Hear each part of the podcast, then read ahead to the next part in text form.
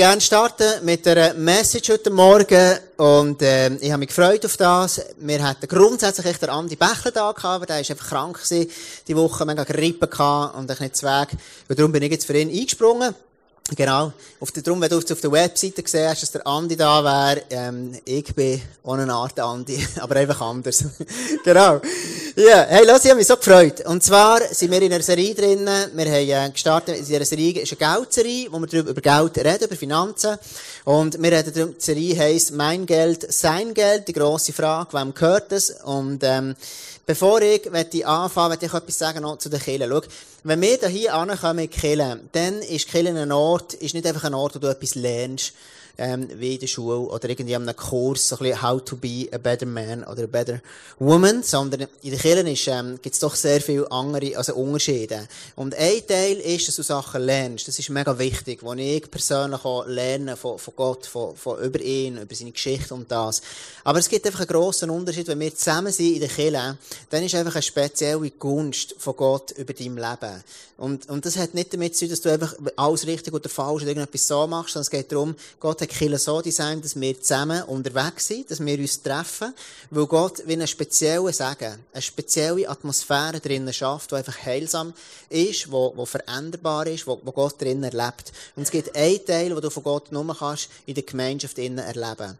Und, und dann gibt es den anderen Teil, wo deine persönliche Zeit ist, die du mit Jesus hast. Und die ist extrem wichtig. Aber mir ist einfach wichtig, wir sind nicht eine Organisation so ein bisschen von, von Lebensverbesserern, sondern es geht in der ersten Linie darum, im, im ICF, in der Kirche, um Jesus. Und vielleicht hast du das schon mal gesehen in unserem Vision Statement.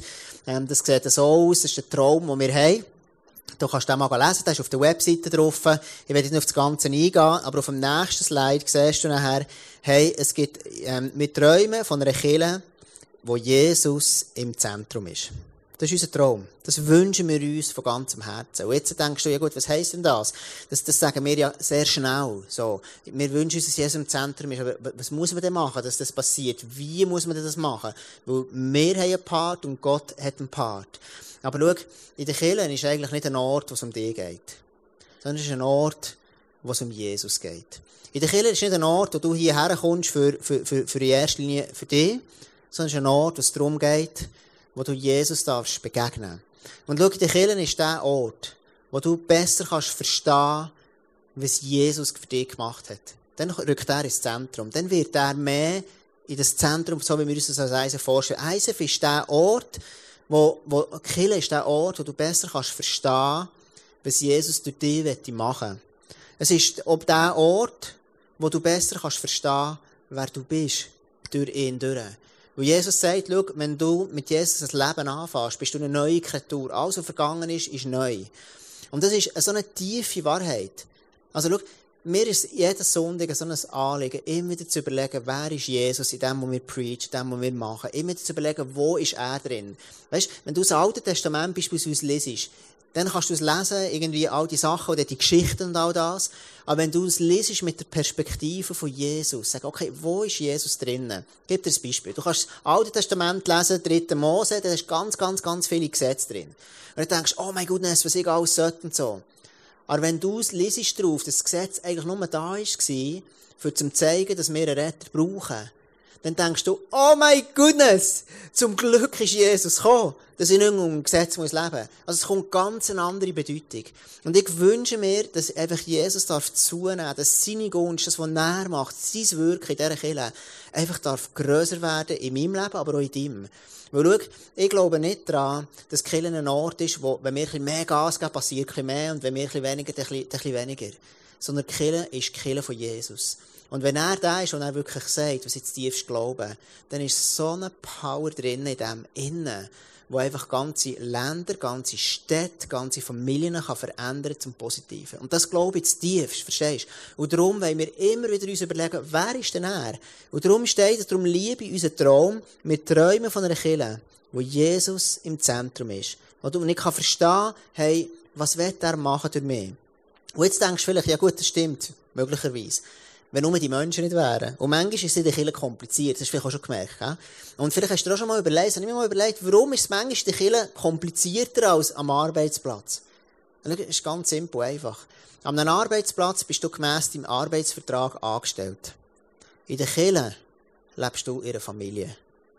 Ganz eine andere Dynamik. Ist völlig etwas anderes. Karten sind ganz neu gemischt in der Kirche. Und darum ist es ein komplizierter. Warum? Wenn du, wenn es um Leidenschaft geht in einem Geschäft, dann bist du gemäss deinem Arbeitsvertrag als Chef und so. Wenn du dann in der Kirche bist, bist du plötzlich in einer Familie. Also wenn die Leidenschaft lebt, gelebt wird in der Kirche, was triggert das bei dir? Deine Vater- und Mutterbeziehung. Die kommt automatisch wieder vor. Und darum macht es manchmal komplizierter in der Kirche. Aber auch viel schöner. Und der Kirche ist der Ort, wenn du in einer schnell, auf eine schnelle, effiziente Art und Weise mehr zu dem werden was Jesus in dir sieht, dann gib die verbindliche Kirche. Und dann kommen all die Sachen, die dich hindern und du merkst, schau, dort hast du noch Potenzial, dort wird Jesus etwas heilen.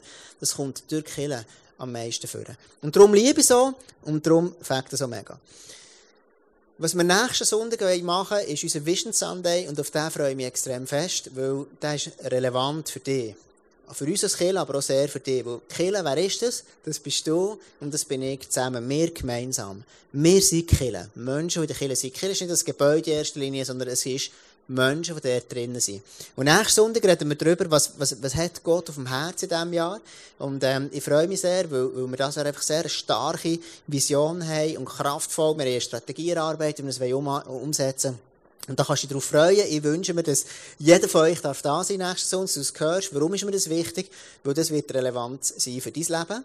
Weil das, was Gott im ISF macht, weil wir ja, Kille bist du und ich, muss er ja automatisch auch in deinem Leben machen. Also wenn wir ein Jahresmotto haben oder so eine Vision haben als Kille, dann ist das automatisch auch ein Teil, wo du dir darfst einklinken, wenn du das gerne willst. Genau. Ich will zur Serie kommen. Wir haben, wir haben die, die Serie ähm, am Anfang, also ähm, Mein Geld, Sein Geld. Und dort ist gesehen, das erste ist, weniger ist mehr. Das zweite war mich Stress. Und heute geht es darum, sei grosszügig. Heute reden wir über Grosszügigkeit, wir reden über den Zehnt und ich werde dir heute ein Bild malen, dass du eine Begegnung haben, eine Revelation, wo Jesus zu dir ganz persönlich redet. Das ist mir extrem wichtig. Wenn du hörst 10, dann denken wir schnell, ja, typisch ISF, geht immer nur um das Geld, ich will mein Geld. Weißt du was? Das habe ich mal gedacht, vor etwa 15 Jahren.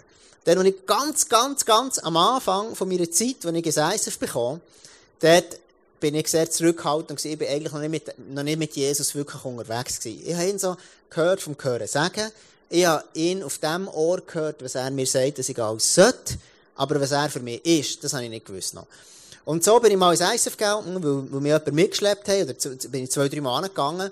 Und ich bin dann zumal immer das hinterste Hinger im Saal gewesen, auf der ersten Etage, oben, he? auf dem Balkon oben. Warum? Weil ich ja nicht wollte, dass mir irgendjemand ins Leben lädt. Ich nicht wollte Teil sein von dem. Weil ich so das Vorurteil hatte, die wollen nur dein Geld.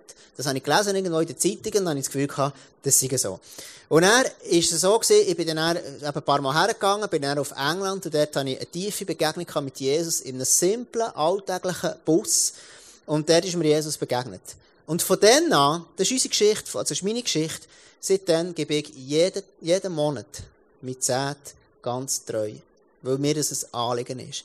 Was ist passiert zwischen vorher, wo ich gedacht habe, so wie die Zeitung sagt, das ist auch so, ja, die wollen nur das Geld, zu dem Ort, wo ich wirklich gesagt habe, ich will das ganz persönlich machen.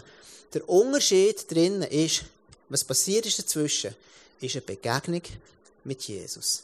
Und das hat mein Leben komplett verändert. Darum, wenn du heute da bist und merkst, es löst Stress aus in dir, dann darfst du den Stress wieder ablegen, wenn du willst, weil ich bin eigentlich nicht interessiert an deinem Geld. Und Gott, by the way, auch nicht. Und wenn der Stress auslöst in dir, dann hast du einfach noch ähm, vielleicht eine Revelation nicht gehabt, also eine Begegnung mit Jesus oder eine, eine, eine Sicht, warum das es Sinn macht, 10 zu zahlen. Und wenn du das nicht hast, dann machst du etwas, einfach etwas, etwas, etwas, etwas, etwas Religiöses und das bringt nicht so viel, wie wenn es wirklich tief aus dem Herz kommt. Für mich ist das etwas, was ich tief aus dem Herz mache. Ich freue mich jedes Jahr auf den Anfang des Jahres, wenn ich die Spendenbescheinigungen bekomme. Erstens, ich kann es Steuern geben zum Abziehen Teil, aber das ist eigentlich nicht der Grund. Der Grund ist vielmehr, ich sehe, was das Geld alles bewirken kann. Und das begeistert mich. Da denke ich immer so, wow, Jesus, mit dem, was du mir anvertraut hast, habe ich können helfen, einfach Kirche zu bauen, habe ich können helfen, ähm, ähm, etwas, etwas, ähm, ja, etwas, etwas Bedeutungsvolles zu machen. Und manchmal ist so, oder, stell dir vor, du begegnest dem Fritz. Der Fritz auf Oberersingen. Du kennst den vom Hören sagen. Du hast gehört, der Fritz aus Oberersingen. Das ist also ganz eine skurrile Person. Der hat einen Bart, der ist ein bisschen, der ist ein bisschen, ein bisschen, grummelig unterwegs.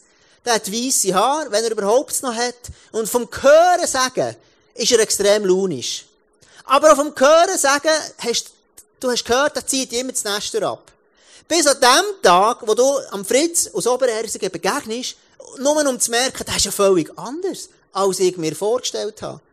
Und so oftmals ist es genau gleich mit Jesus. Eine Begegnung mit ihm verändert Perspektive. Und dann plötzlich merkst du, das ist ja ganz anders. Das ist mein erster Punkt. Begegnung verändert Perspektive. Der Hiob ist so eine Geschichte in der Bibel, wo du kannst aus verschiedenen Perspektiven anschauen kannst.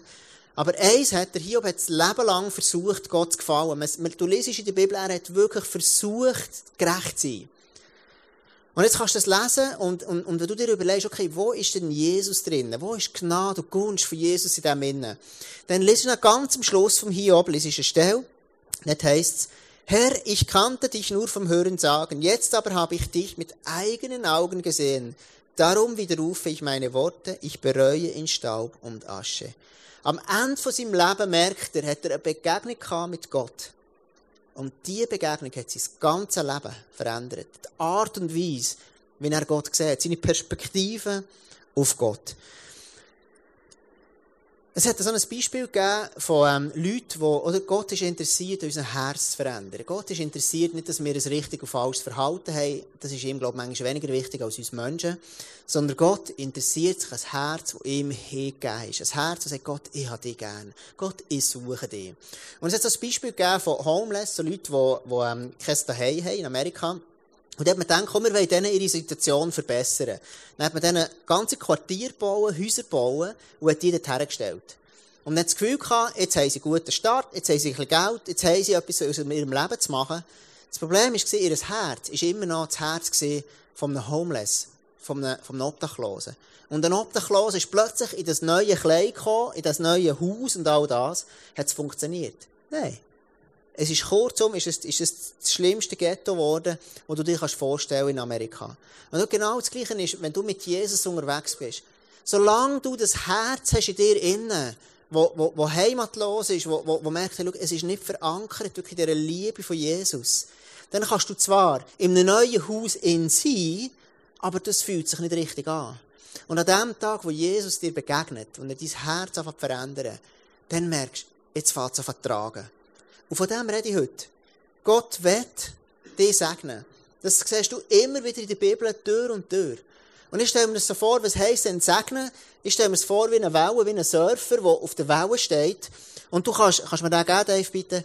Ähm, du, du siehst, der Surfer, der, der ist auf der Welle und das fängt extrem. Jetzt kannst du als Surfer, kannst du auf deinem Plätzchen ein bisschen paddeln im Wasser. Du gehst zwar nicht unter, aber wirklich fegen du es erst dann, wenn du auf die Wellen stehst. Wo, auf den Segenstrom von Gott. Von dem rede ich heute. Das ist das, was ich darüber rede. Jetzt, äh, wenn ich mit dir eine Stelle kommen aus dem, aus dem fünften Mose, gesagt, Gott will dich segnen. Lass uns das anschauen. Der fünfte Mose, das Buch ist geschrieben worden, nachdem das Volk Israel ist, raus von Ägypten in das verheißene Land. Es war eine Odyssee, und irgendwann sind sie in diesem verheißenen Land. Und dann tut der Mose an diesem Volk einfach noch Tipps geben und sagt, schau, hey, lebt doch so, macht so und so. Einfach, dass der Gott nicht vergessen. Und der sagt er ihnen, er, ich stelle mir vor, dass dann auf eine seelsorgliche Art gesagt wenn ihr dann reichlich zu essen habt, preist den Herrn euren Gott für das gute Land, das er euch geschenkt hat. Hütet euch davor, ihn zu vergessen. Das ist ihm wichtig und seine Gebote, Weisungen und Ordnungen zu missachten, die ich euch hier heute weitergebe. Dann geht's weiter. Denn das könnte geschehen, wenn ihr genug zu essen habt, schöne Häuser baut und bewohnt, wenn eure Herden wachsen und ihr reich werden an Gold, Silber und anderen Gütern. Also in diesem Vers sind es impliziert, dass das Volk von Gott wird Reichtum erlangen. Das ist das Erste, das ist entscheidend, was du für eine Perspektive hast auf Gott. Weil Gott, das, was du anschaust, das wirst. Wenn du einen Baum lang anschaust im Autofahren, dann fahrst du rein. Wenn du Gott lang anschaust, wenn du unterwegs bist im Leben, dann, dann wirst du ihm ähnlicher. Wenn du Gott siehst als einen, der dich beschenken will, einen, der dich wirklich Wohlstand geben und Überfluss geben, macht es viel einfacher. Und hier sagt er drinnen, Mose, schau, hey, dir werdet gute Häuser haben, dir werdet zu Reichtum kommen. Aber bitte vergesst mich nicht. Er sagt dir, hey, schau, es ist mega wichtig, dass ihr mich nicht vergesst. Und was er ihnen aber hier sagt im Vers ist, hey, das, was ihr habt, wird sich multiplizieren. Das kannst du für dich nehmen. Das, was ich habe, wird sich multiplizieren. Das ist die feste Verheißung von Gott. Das, was ich bereits habe, das wird sich multiplizieren. Das ist das, was Gott verspricht. Und wenn ich hier über das rede, dann sage ich nicht, du gibst Gott ein bisschen etwas dann wird dich Stein reich machen. Nicht jeder ist berufen zum Millionär werden, verstehst du? Aber Gott gibt dir im Überfluss. Und Überfluss meint, du bekommst das, wo dazu du berufen bist. Ein richtiger Job, eine richtige Familie, die richtigen Menschen um dich herum. Gott wünscht, dass du aufblühst. Und das beinhaltet auch Geld. Aber eben nicht nur. Das ist mir mega wichtig. Also das heisst, das ist der zweite Punkt heute, was du hast, wird sich multiplizieren. Er geht nachher weiter und dann sagt er ihnen noch, denkt nur nicht, ihr werdet aus eigener Kraft und Anstrengung reich geworden. Das sagt ihnen der Mose, sagt, hey, ihr werdet reich werden, ihr werdet Wohlstand haben. Warum sagt das Gott ihnen? Volk Israel ist aus der Typologie her, steht es für die Kirche von heute. Durch das Volk Israel hat Gott wollen, die Welt retten und heilen. Dass sie, das Volk Israel ein Segen ist für die ganze Welt. Das ist der Wunsch und die Idee von Gott. Und heutzutage ist es Kille, die lokale Kille, wo Gott die Erde, die Welt verändern und heilen. Und jetzt sagt er dem Volk Israel, denkt nur nicht, ihr werdet aus eigener Kraft und Anstrengung reich geworden. Das Problem ist, wenn du reich bist und zu Wohlstand kommt, sagt er ihnen, vergiss nicht, dass das, was du hast, von Gott kommt. Das ist am Mose mega wichtig gewesen, wo er sie entlassen hat in diesem verheißenen Land. Denkt nun nicht, ihr werdet aus eigener Kraft und Anstrengungen reich geworden. Vergiss nicht, alles kommt von Gott. Das ist mein dritter Punkt. Vergiss nicht, alles, was du hast, kommt von Gott. Also, das erste ist gesehen, Begegnung verändert die Perspektive. Was du hast, wird sich multiplizieren. Und das dritte ist, vergiss nicht, alles kommt von Gott. Jetzt geht es nachher weiter in dem, in dem, in dem Mosestell. Dort heisst es, erinnert euch viel mehr daran, dass es der Herr, euer Gott ist, der euch die Kraft gibt, Reichtum zu erwerben. Gott gibt dir Kraft, die Weisheit, das Verständnis, macht dir, gibt dir die richtigen Gedanken, dass du kannst zu Reichtum kommen. Denn er erfüllt den Bund, der er mit euren Vorfahren schloss und der jetzt noch allen gilt. Also, der Bund, den sie äh, unterstrichen, der Bund mit den Vorfahren, was ist der gemeint und wer ist das? Der Bund mit den Vorfahren ist der Abraham, Isaac und Jakob. By the way, für all den, was ein Begriff ist, die haben lang gelebt vor dem Gesetz, vor dem mosaischen Gesetz, lang vorher. Und er sagt denen, schau, der Bund, den ich mit diesen Vorfahren geschlossen habe, der Bund, den Gott mit ihnen geschlossen hat, war, durch Glauben wirst du gerettet. Der Abraham, gemäss seinem Glauben, hat er Gott gefallen Also, das heisst, in anderen Worten, der Wunsch, dass du reich wirst, dass du zum Wohlstand kommst, ist nicht nur für dich, sondern es ist der Bund vom Vorfahren, es ist der Glaubensbund, die Zeit für Gnade, das ist das, wo wir heute drin leben, dass das Ganze vorankommt. Also er sagt hier der Mose, es ist mir wichtig, dass ihr Gott nicht vergesst. Er ist die Quelle von allem. Und das, was ihr werdet haben, soll dazu dienen, dass Menschen zum Glauben kommen. Dass der Bund von der Gnade, der ewig wird sein, dass der fortbestehen kann.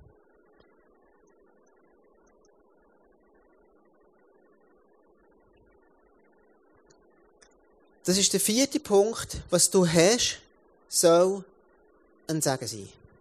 Das, was du hast, sieh es so, dass Gott hat es dir geschenkt und du sollst eine Quelle sein von Segen. Und jetzt ist es so, das Volk Israel, das ist bis heute so, ist eines der reichsten Völker der ganzen Welt. So ein kleines Volk mit so wenig Einwohnern ist das Volk, das am meisten Friedensnobelpreise gewonnen hat im, im Vergleich zu der, zu der Einwohnermenge von, von der ganzen Welt.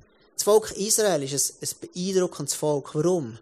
Weil Gott es auserwählt hat und mit dem Volk wird ein Segen sein für die Welt. Und genau das Gleiche ist heute in der Kirche.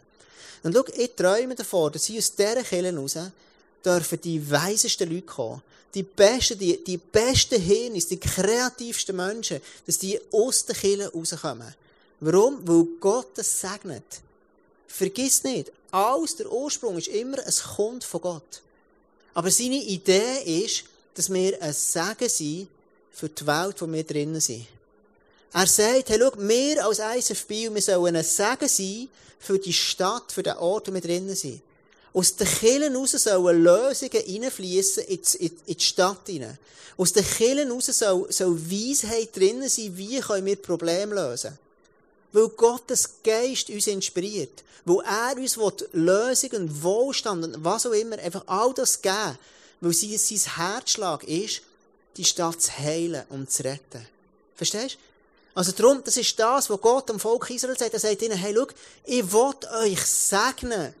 Aber bitte, vergesst mich nie. Und bitte, vergesst nicht, dass alles, was ihr habt, ihr nicht aus eigener Kraft habt geschafft. Ich werde weitergehen, und zwar jetzt ein bisschen switchen ins Neue Testament über. Und jetzt wirklich noch ein bisschen spezifischer zum Zehnten kommen. Das war mal so eine, eine Grundlage gewesen. Und ich werde jetzt kommen in Hebräer, ähm. Man nimmt da, er ist von Paulus geschrieben, man ist nicht ganz sicher. Spielt nicht so eine Rolle.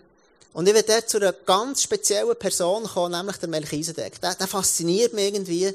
Und ich bin dem viel nachgegangen, die Woche zwischen, zwischen Schlechtsein und, und Grippen und so. Aber ich habe dem immer wieder nachgestudiert. Und der Melchisedek, der gibt's, der kommt zweimal vor in der Bibel.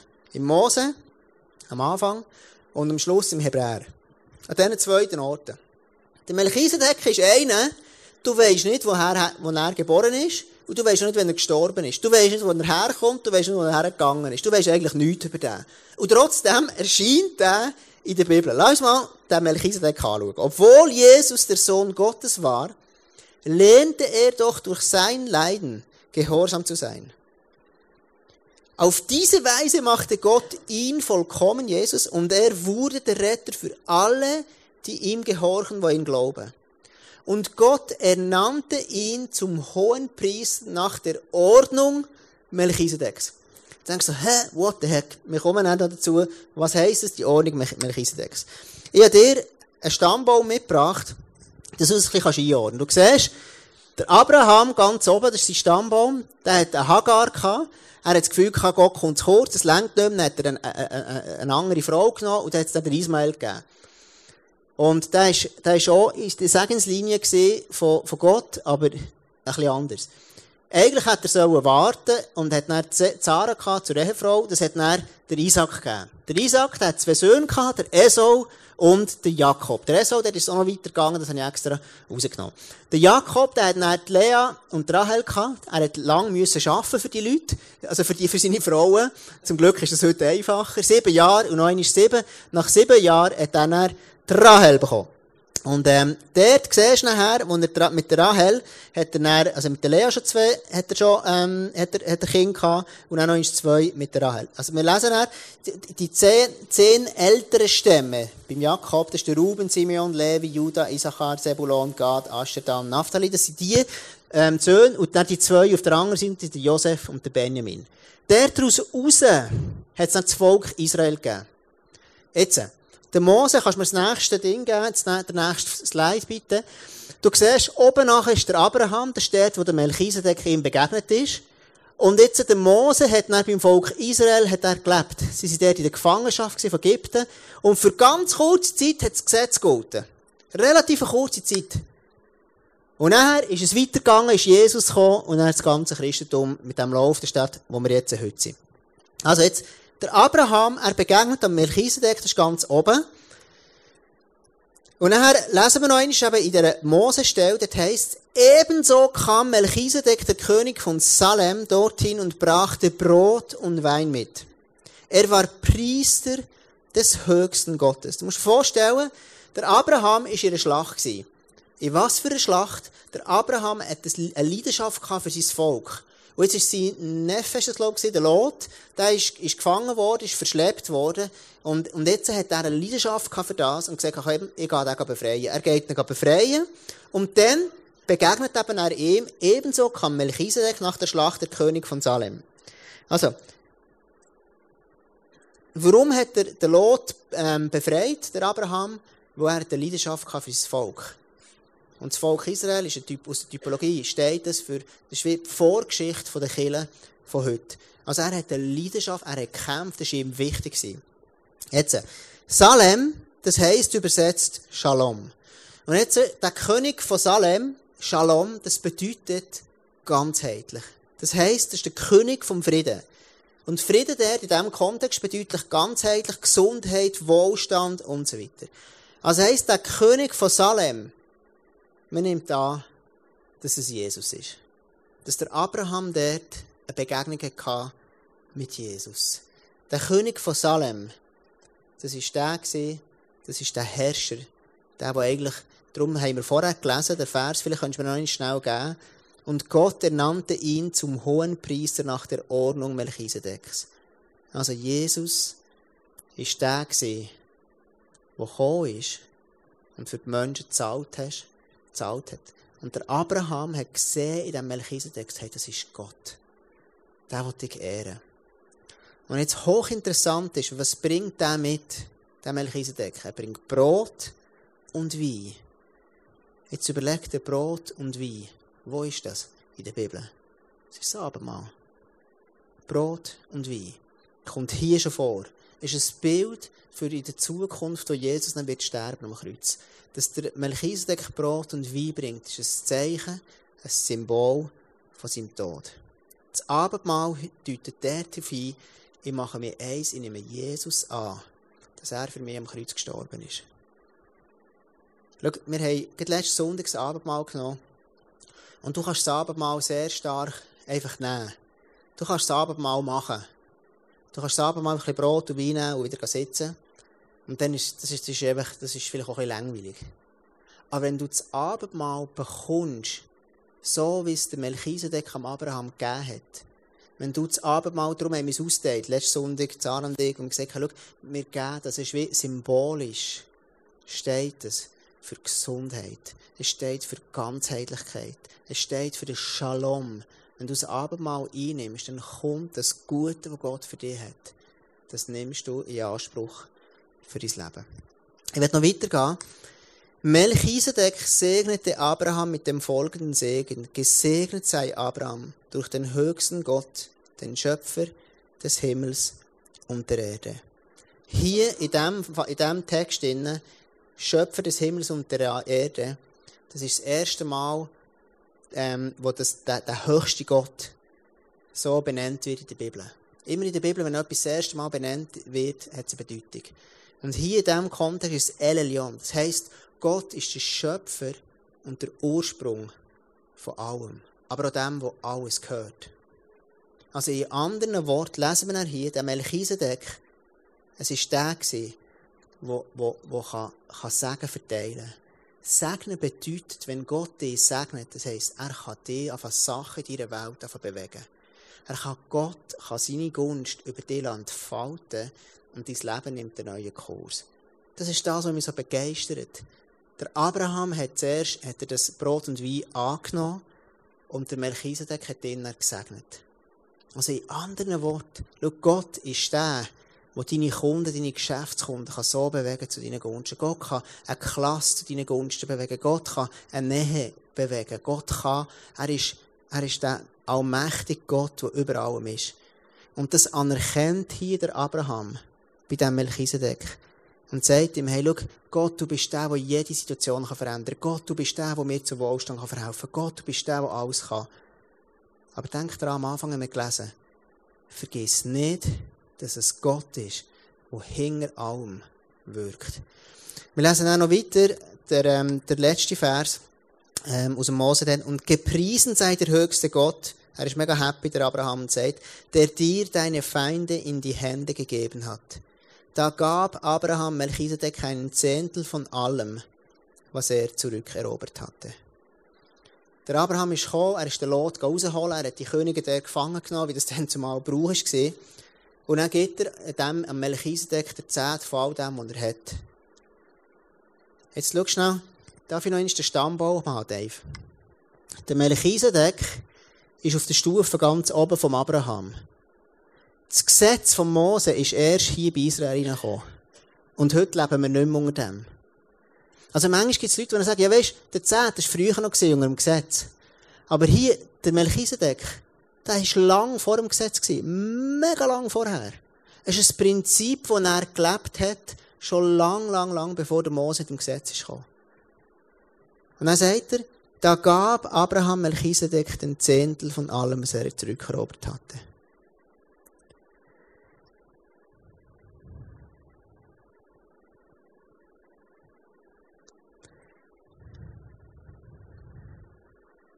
Ich werde noch zum letzten Vers kommen. Und dann bin ich am Schluss von dieser Message. Schau, das Zehnte ist etwas, das Zehnte geben ist ein Prinzip. Wenn du nicht eine Offenbarung, wenn nicht Jesus irgendwo etwas lebendig macht in dir, dann kann es sehr schnell eine Routine werden. Und Gefahr in jeder Kirche, Gefahr im christlichen Leben, Gefahr in jeder Ehe, ist, dass etwas Routine wird, dass du es einfach noch machst, weil man es macht. Aber wie jeder Ehe macht es Sinn, dass du dir überlegst, okay, wie kann ich das wieder prickeln machen? Wie kann ich machen, dass etwas wieder zum Leben kommt? Und genau so ist es im, im, im Leben mit, mit Jesus eben auch. Wenn, wenn du eine Offenbarung hast und merkst, schau, es macht so Sinn, die Zehnte zu zahlen, dann hat das so eine Power auf dein Leben. Und dann erlebst du etwas von dem, was der Abraham hat erlebt. Du, das Segen von Gott ist etwas, was du für dich in Anspruch nimmst. Wir haben gelesen, der Segen von Gott ist, du nimmst Jesus an, das Abendmahl, das ist das Zeichen von seinem Tod. Und das Zeichen, dass Gott lebendig ist, ist der Zehnt. Es ist der, wir sagen, Gott, ich glaube, dass du lebendig bist. Gott, ich glaube, dass du alles, alles, alles, alles machst mir.